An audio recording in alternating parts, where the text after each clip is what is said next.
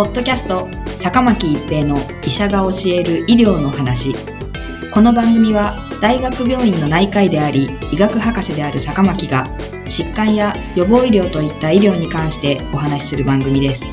それでは今回の番組をお楽しみください。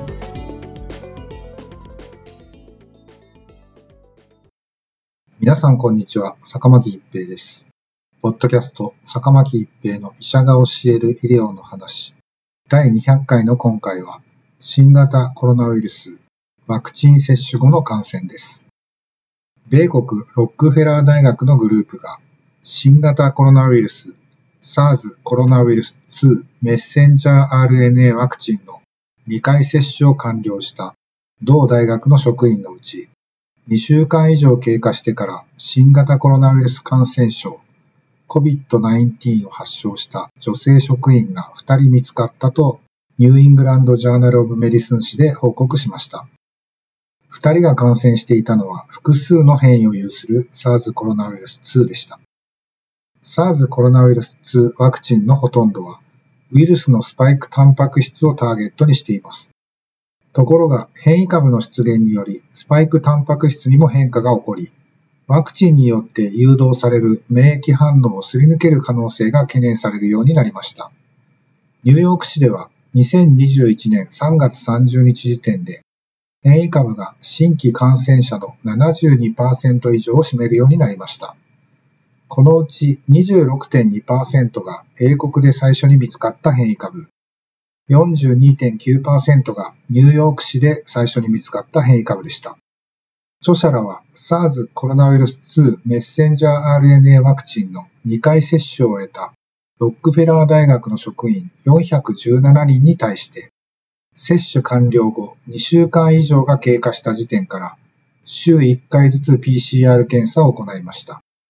追跡期間中に2人の女性が COVID-19 を発症。PCR 検査の結果が陽性となりました。患者1は51歳の健康な女性で、COVID-19 の重症化の危険因子は保有していませんでした。2021年1月21日にモデルナ社のメッセンジャー RNA ワクチンの初回接種を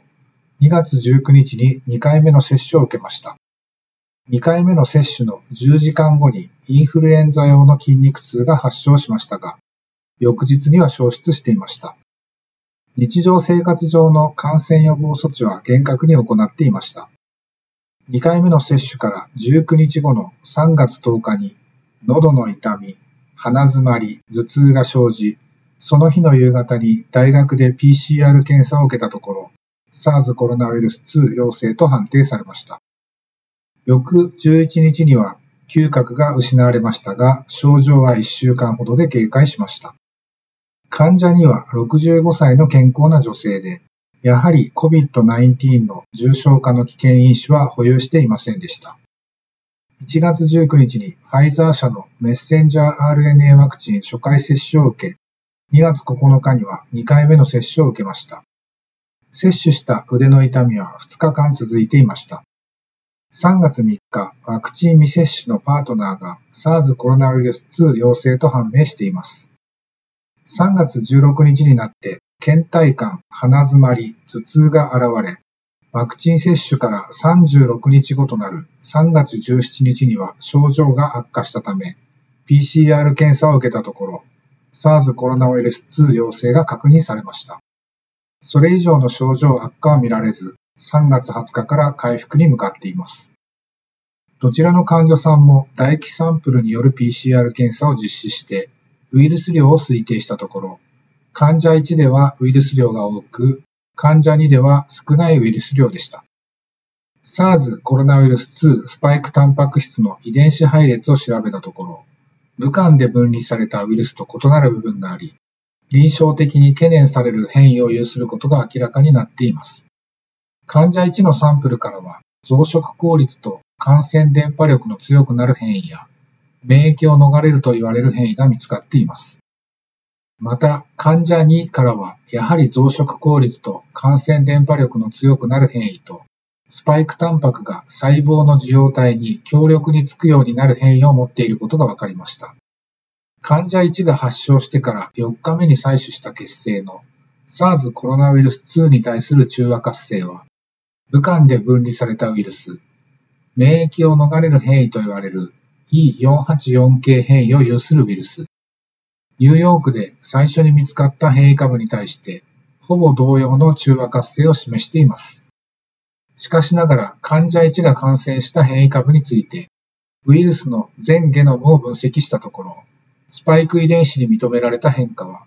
感染していた SARS コロナウイルス2が、基地の英国変異のウイルスや、ニューヨーク変異ウイルスと禁煙ではあるが、異なることを示していました。これらの情報はワクチンを接種しても、これまで知られている変異株には効果がある可能性がありますが、少しでも違う変異があるウイルスに感染すれば、発症する可能性があることを示唆しています。したがって、ワクチン接種後も3密を避ける、マスクをする、石鹸による手洗いやアルコールによる出生毒をするといった感染予防のための努力を継続し、疑わしい症状があれば検査を受けることが推奨されます。また、ワクチン接種完了後に発症した患者さんについては、ウイルスの配列を調べて、どのような変異を持つのかを分析する必要があると著者らは述べています。ポッドキャスト、坂巻一平の医者が教える医療の話。今回は新型コロナウイルスワクチン接種後の感染でした。ありがとうございました。ポッドキャスト、坂巻一平の医者が教える医療の話。今回の番組はいかがでしたか？次回の番組もお楽しみに。